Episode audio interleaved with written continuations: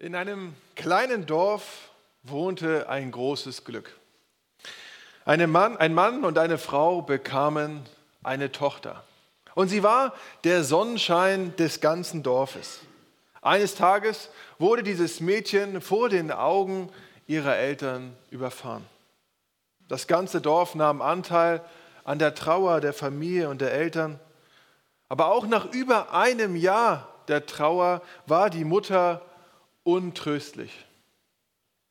Und langsam wuchs in ihr auch Hass und Zorn, Eifersucht über alles Lebendige und Gesunde. In ihren Gedanken lebten einfach alle Menschen glücklich, außer sie selbst. Nur sie war irgendwie geschlagen und voller Leid. In ihrer Not ging sie zum Pfarrer und er bat sie, durch das Dorf zu gehen und in jedem Haus in dem kein Leid wohnte, nach einer Blume zu fragen und am Ende der Woche mit einem Strauß wieder zurück zu ihm zu kommen. Die Frau ging durch das Dorf von Haus zu Haus, aber sie bekam keine einzige Blume. Am Ende der Woche kam sie ohne Strauß, aber mit einem Strauß von Erfahrungen zurück zum Pfarrer. Sie musste erleben, dass in jedem der Häuser irgendeine Form von Leid lebte und Trost nötig war.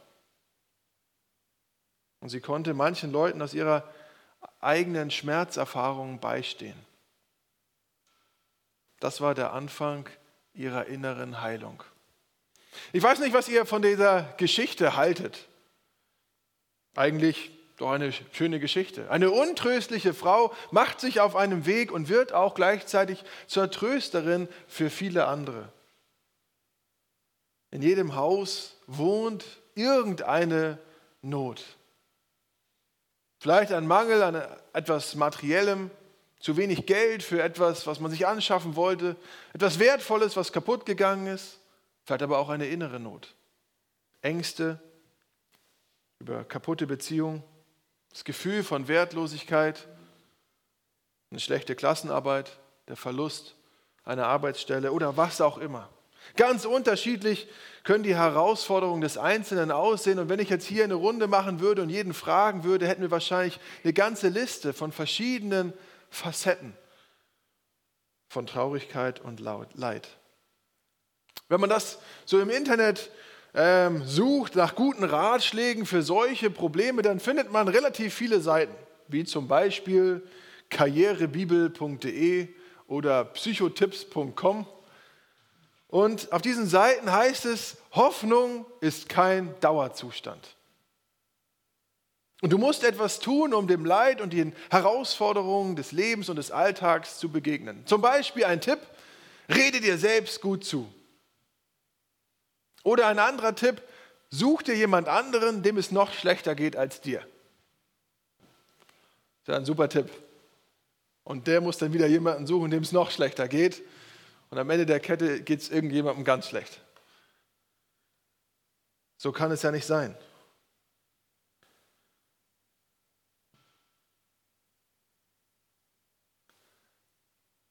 Was wäre das für ein Trost? Was wäre das für eine Basis, auf der man setzt?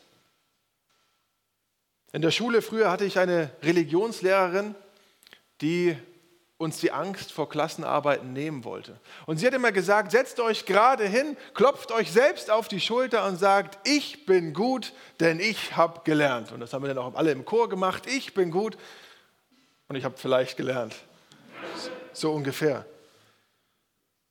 Dieser Tipp mag vielleicht psychologisch sinnvoll sein.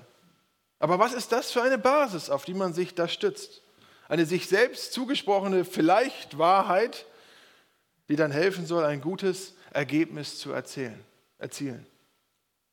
Was gibt dir denn Trost in deinem Leben? Was tröstet dich hinweg über Leid, über Herausforderungen, über Probleme? Was wäre deine Antwort, wenn ich dich mitten in der Nacht wecken würde und sage, was tröstet dich?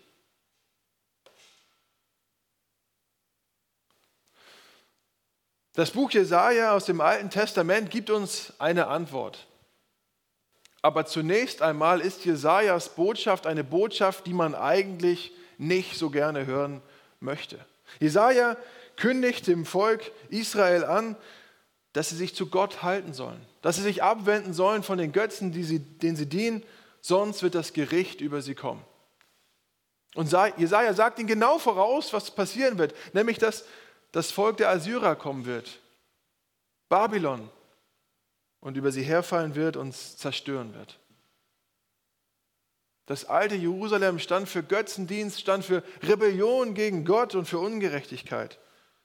Und dieses Gericht, das angekündigte Gericht von Jesaja, sollte wie ein reinigendes Feuer sein, um Israel und das Volk wieder auf die rechte Bahn zu lenken. Wie reagiert das Volk? Sie wollen die Botschaft nicht hören.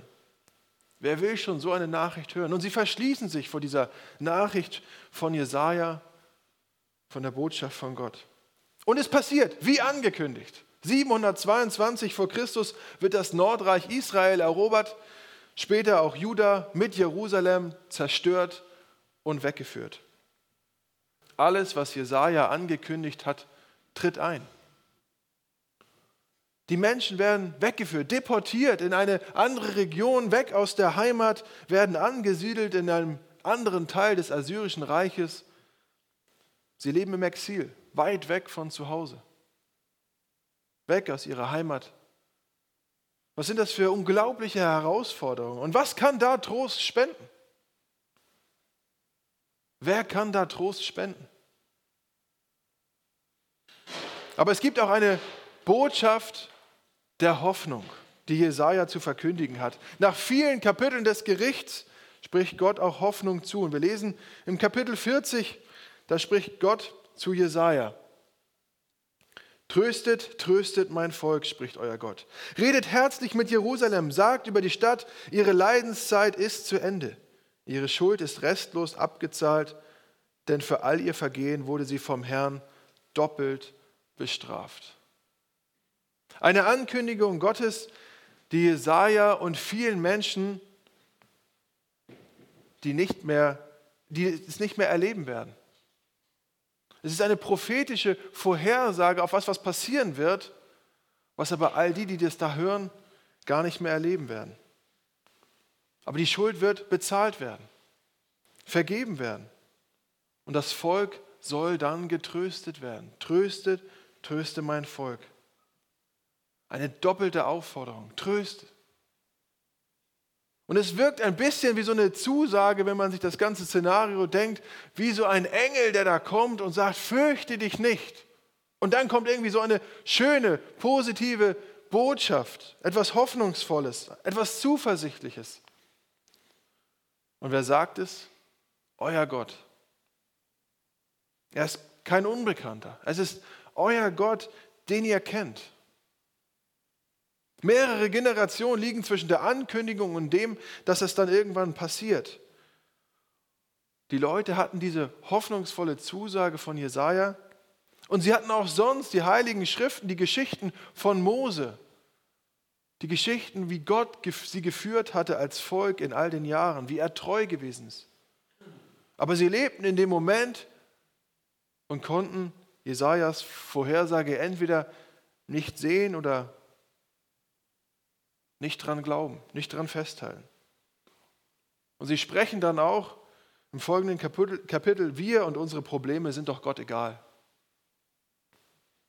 So nach dem Motto, vielleicht ist der Herr doch nicht der Mächtigste in dieser Welt. Die Schwierigkeiten in dem Moment und in ihrem Leben bestimmen eigentlich ihre Einstellung und ihr Handeln. Aber diese hoffnungslosen und verbitterten Menschen im Exil werden von Gott freundlich angeredet. Wie empfängt man Trost für solch eine Situation? Gott spricht, tröste mein Volk. Und Gottes Trost ist mehr als das, was wir oft so unter Trösten verstehen. In Lukas 2, 25, da wird uns von einem, Mann, von einem Mann berichtet, der in Jerusalem wohnt und der auf Gottes Trost wartet. Aber es ist mehr als ein Trost gegen Kummer kein tröstlicher Gedanke, sondern eine Erlösungshoffnung. Und dass Gott kommt und seine Herrschaft, seine Königschaft beginnt. Da Lukas 2 heißt es, damals lebte in Jerusalem ein Mann namens Simeon. Er lebte gerecht vor Gott und vertraute ganz auf ihn. So wartete er auf den Trost, den Gott Israel schickt. Und er wartet auf keinen Zuspruch wie nach, das wird schon werden. Kommt Zeit, kommt Rat. Kopf hoch. Jeder trägt sein Päckchen. Oder was für Sprüche es noch alles gibt. Nein, hier geht es um einen viel tieferen Trost. Es geht um die Hoffnung auf Erlösung. Mit einer Gewissheit, dass Gott herrschen wird. Und genau das soll Jesaja ankündigen. Dann geht es weiter im Text. Eine Stimme ruft, bahnt in der Wüste einen Weg für den Herrn. Ebnet unserem Gott in der Steppe eine Straße. Alle Täler sollen aufgefüllt werden, Berge und Hügel abgetragen. Das wellige Gelände soll eben werden und das hügelige Land flach. Der Herr wird in seiner Herrlichkeit erscheinen. Allen Menschen miteinander werden es sehen. Denn der Herr selbst hat es gesagt. Der Begriff Wüste beschreibt jetzt hier nicht einen geografischen Ort, also eine, eine Wüste, sondern jede Lebensweise ohne Gott ohne den Schöpfer. Da fehlt etwas im Leben und es wird vielleicht versucht, durch irgendetwas wieder aufzufüllen, aber keiner kann Gott ersetzen. Es ist ein Mangel, der eben nur durch Gott selbst überwunden werden kann und das erlebt Israel immer wieder. Und vielleicht fühlt sich eben der ein oder andere in Israel genau so, wie so in der Wüste, in der innerlichen Wüste. Und vielleicht auch heute Morgen hier der eine oder andere. Wie in einer Wüste. Und es heißt, hier bahnt einen Weg in der Wüste. Es soll kein Hindernis im Wege stehen. Ebnet unserem Gott in der Steppe eine Straße. Alle Täler sollen aufgefüllt werden, Berge und Hügel abgetragen. Das wellige Gelände soll eben werden und das hügelige Land flach. Und dieser Abschnitt meint, dass wir die Hügel und Berge innerlich abräumen, wegräumen sollen. Raus im Grunde aus der innerlichen Wüste und rein ins verheißene, wunderbare Land, in die Gegenwart Gottes. Und das bedeutet uns vielleicht mit Zweifeln, die wir haben, über Gott auseinandersetzen. Sie versuchen aus dem Weg zu räumen, sie zu fassen und zu klären. Und da gibt es gute Bücher, die ich euch auch gerne empfehle, wenn da jemand Interesse hat, um Zweifel auszuräumen. Und lasst uns gemeinsam auf, auf Gottes Wort hören, hinhorchen, was er zu sagen hat die, und über diese Bibeltexte auch immer wieder ins Gespräch zu kommen. Ich finde es großartig, dass wir so viele ähm, Hauskreise jetzt haben, wo wir den Raum haben, über dieses Wort zu sprechen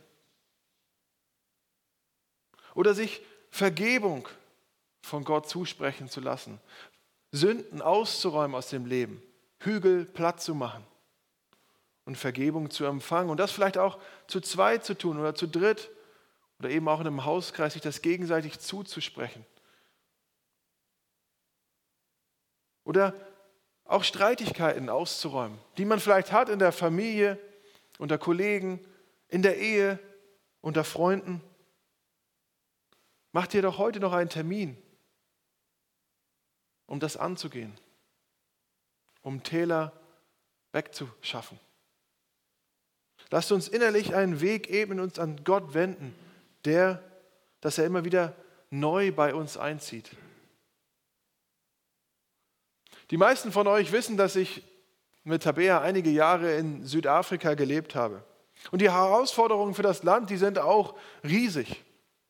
Gewalt, Korruption, die Geschichte der Apartheid und vieles andere machen das Land, so glaube ich, unregierbar. Und was kann man tun? 2017 gab es einen Aufruf, gemeinsam als Südafrika vor Gott zu kommen und sich in Bloemfontein, fast in der Mitte, zu treffen, als ganzes Land um gemeinsam für Südafrika zu beten. Ein nationaler Tag des Gebets wurde von einem bekannten Evangelisten und äh, Buchautor ausgerufen. Und fast eine Million Menschen kamen.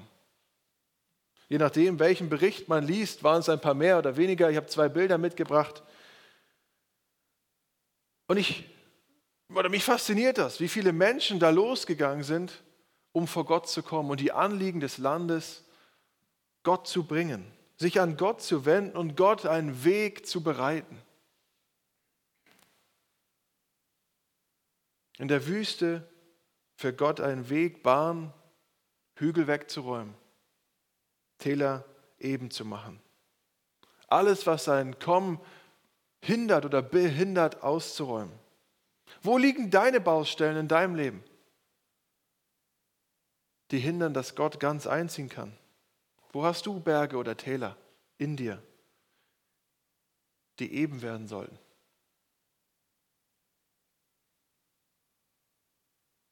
Und nun ist der erste Advent. Und Advent heißt Ankunft. Gott kommt. Das ist hoffnungsvoll. Und wir haben jetzt ungefähr vier Wochen Zeit im Advent, um uns vorzunehmen, diesen Weg zu ebnen. Diese Zeit zu nutzen, um sich neu zu fragen, wo kann ich Jesus den Weg bereiten? Und dann Weihnachten eben nicht so umzubauen wie in dem Video, was wir vorher gesehen haben, wo alles möglich wichtig ist. Da sind fette Geschenke oder schöne Kleider. Alles ist wichtiger als das Kind in der Krippe. Wo alles wichtiger ist als der Retter der Welt, der Messias.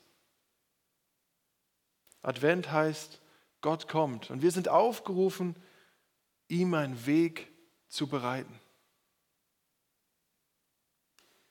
Noch ein Abschnitt aus Jesaja 40.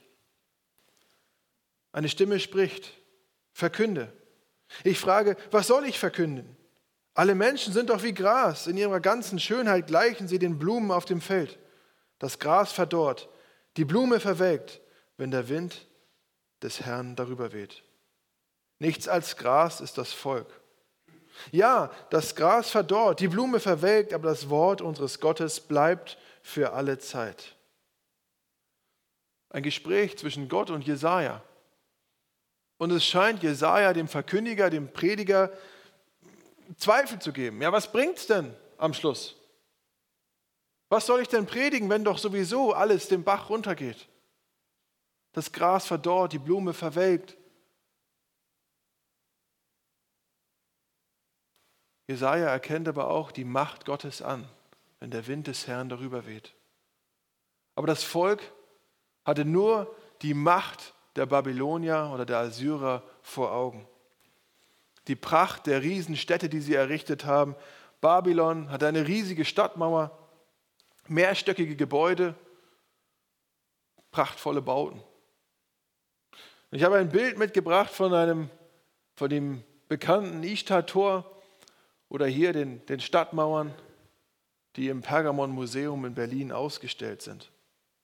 Schön, eindrücklich, auch für die damalige Zeit. Aber alles ist wie Gras. Das menschlich Große oder Stolze, Imposante, Sicherheitsversprechende muss zusammenbrechen oder wird zusammenbrechen und vergehen. Und das kann einem, je nachdem, welche Perspektive man hat, schon auch mal die Hoffnung rauben. Ich habe vor kurzem einen, einen TED-Talk gesehen von, von Gary Turk. In dem kurzen Vortrag mit dem Titel The Secret to a Happy Life, das Geheimnis zu einem glücklichen Leben, geht es darum, wie er seine Kindheit beschreibt. Und er ist in einem Altenheim groß geworden, das seine Mutter geleitet hat, zusammen mit 15 alten Menschen. Und er lernt Tod als Teil des Lebens schon ganz früh in seinem eigenen Leben kennen, obwohl er sein Leben noch vor sich hat.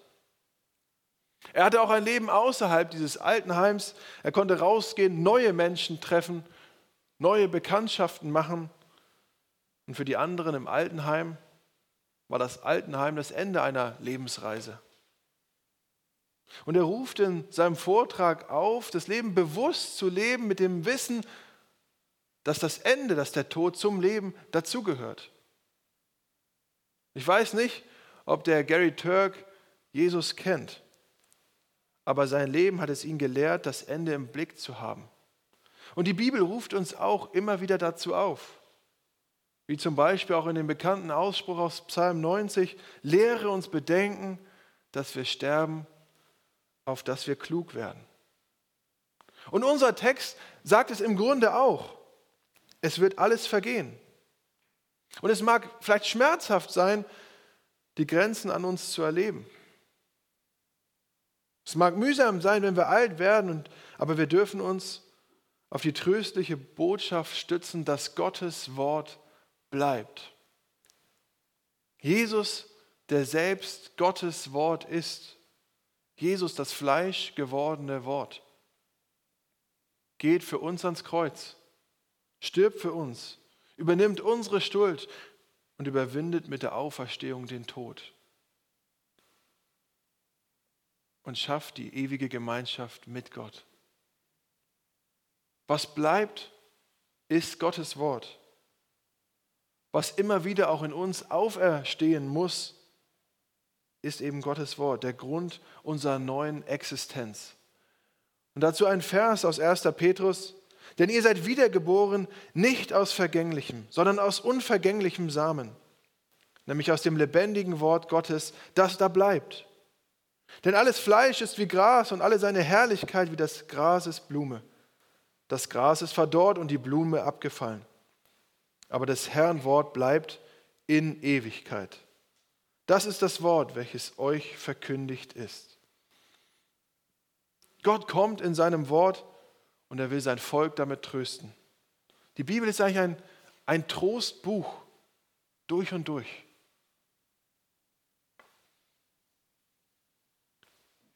Wenn wir uns die Szene vorstellen von zwei sich liebenden Personen, die sich nach langer Zeit wiedersehen, dann ist die Freude in dem Moment, wo sie sich begegnen, riesengroß. Einfach, dass sie einander haben. Und dann sind andere Dinge nicht so wichtig und rücken in den Hintergrund, ob das Essen gut ist oder ob das Auto kaputt ist, es ist alles egal. Die Umstände spielen keine Rolle. In dem Moment ist nur die Gemeinschaft mit dem anderen wichtig und vielleicht erinnert sich der eine oder andere an solch eine Situation oder vielleicht ist gerade auch jemand mittendrin. Die Gemeinschaft mit, anderem, mit dem anderen reicht aus. Und die Gemeinschaft mit dem Vater reicht aus. Immer wieder entdecke ich diese Haltung auch bei älteren Menschen, bei denen keine Hoffnung mehr ist, dass es gesundheitlich wieder alles in Ordnung kommt. Wo klar ist, dass das Leben nicht einfacher, sondern mühsamer und langsamer und unflexibler wird. Und dennoch ein tiefes Wissen, dass Gott der Herr des eigenen Lebens ist. Ein tiefes Vertrauen, dass er es zu einem guten Ende führen wird. Da ist Trost, wirklicher Trost. Und wer bin ich, dass ich über das Altwerden sprechen kann? Deswegen ein Beispiel. In einer anderen Gemeinde hatten wir eine alte Frau, der es nicht gut ging. Sie heißt Edda. Ihr Mann war gerade gestorben und sie war gefallen und hatte sich schwerer verletzt, als man das erst angenommen hatte und musste im Krankenhaus immer wieder behandelt werden. In einer Zeit, wo sie im Krankenhaus war, wurde ihr Haus auch von Einbrechern leergeräumt. Kinder hatte sie keine. Und ich wurde ein paar Mal von ihr angerufen, weil sie hingefallen war in ihrer Wohnung und nicht wieder alleine aufstehen konnte. Sie war dann zum Telefon gerobbt und hat auf mich gewartet. Und jeden Tag lebte sie mit Schmerzen und konnte selber immer weniger auch machen in ihrem Haus. Aber wenn man mit ihr sprach, dann war sie meistens bereit für ein Lächeln auf ihren Lippen sozusagen. Ihr fiel immer ein Lied ein, was man Gott zur Ehre singen konnte. Und wenn man sie fragte, wie es ihr ging, dann sagte sie immer, dank Jesus geht es mir gut. Äußerlich betrachtet ging es ihr nicht gut. Innerlich war sie voll oder ist sie voller Freude, dass sie zu Jesus und seinem Volk gehören darf. Das war ihr Trost. Und Jesus sagte in Matthäus 24, Himmel und Erde werden vergehen, aber meine Worte werden nicht vergehen. Und angetrieben von dieser Gewissheit war er da immer auch bereit zu helfen. Wir haben eine Weihnachtsfeier gemacht mit über 200 Gästen und sie hat für jeden ungefragt ein Geschenk gebastelt. Einmal im Monat hatten wir nach dem Gottesdienst ein gemeinsames Mittagessen und sie brachte meistens eine der größten Schüsseln mit irgendwas zu essen mit, ohne dann selber am Essen teilzunehmen, weil die Treppe zu steil war, um runter zum Essen zu kommen und sie dann lieber nach Hause fuhr. Sie pflanzte neue Blumen am Gemeindehaus, wobei das auch mehr Arbeit dann für uns war, weil sie ja nicht so flexibel war und man ihr dann alles bringen musste. Aber die Bereitschaft, den Trost und das Erlebnis, was sie mit Jesus hatte, was sie empfangen hatte, auf irgendeine Art und Weise weiterzugeben, das war schon beeindruckend. Äußerlich befand sie sich in der Wüste, aber innerlich in der Gegenwart Gottes. Sie war im Grunde jemand, der in der Wüste der Welt auf Gott hinwies. Und Edda gleich zu werden, genau das zu tun, dazu ruft uns auch Gott im letzten Abschnitt des Textes auf. Steig auf einen hohen Berg, du Freudeboten, für die Stadt Zion. Verkünde deine Botschaft mit kraftvoller Stimme, du Freudenboten für Jerusalem. Verkünde sie. Hab keine Angst. Sprich zu den Städten Judas. Seht, da kommt euer Gott. Seht, Gott der Herr. Er kommt mit aller Macht und herrscht mit starker Hand. Seht, mit ihm kommt sein Volk. Die er befreit hat, ziehen vor ihm her. Wie ein Hirte weidet er seine Herde. Die Lämmer nimmt er auf seinen Arm und trägt sie an seiner Brust. Die Muttertiere führt er sicher. Jerusalem wird zur Botschafterin für die Welt. Die Gemeinde wird zur Trägerin der Trostbotschaft. Der Herr kommt. Der Herr besiegte das übermächtige Babel. Und der Herr bringt als Sieger seine Herde nach Hause. Wenn Gott für uns ist, wer kann gegen uns sein?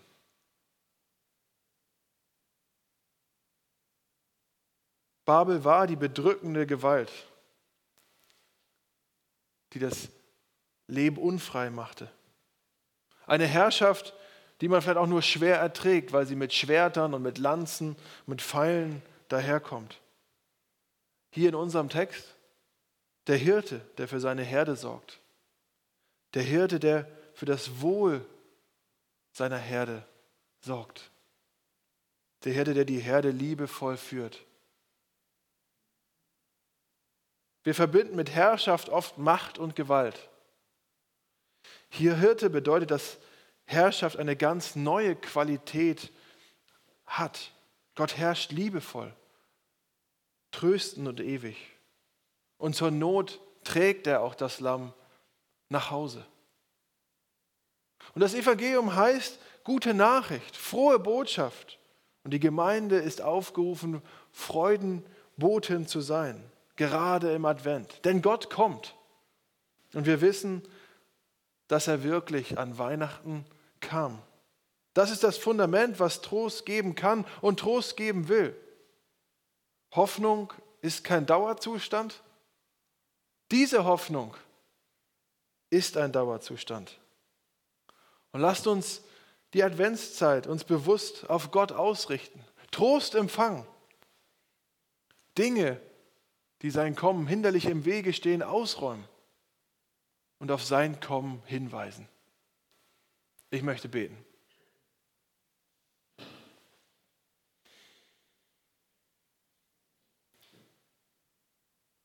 Vater, und ich danke dir für dein Wort, ich danke dir für die Zuversicht, die wir haben dürfen, für die hoffnungsvolle Perspektive, für deine Treue und den Trost, den du gibst.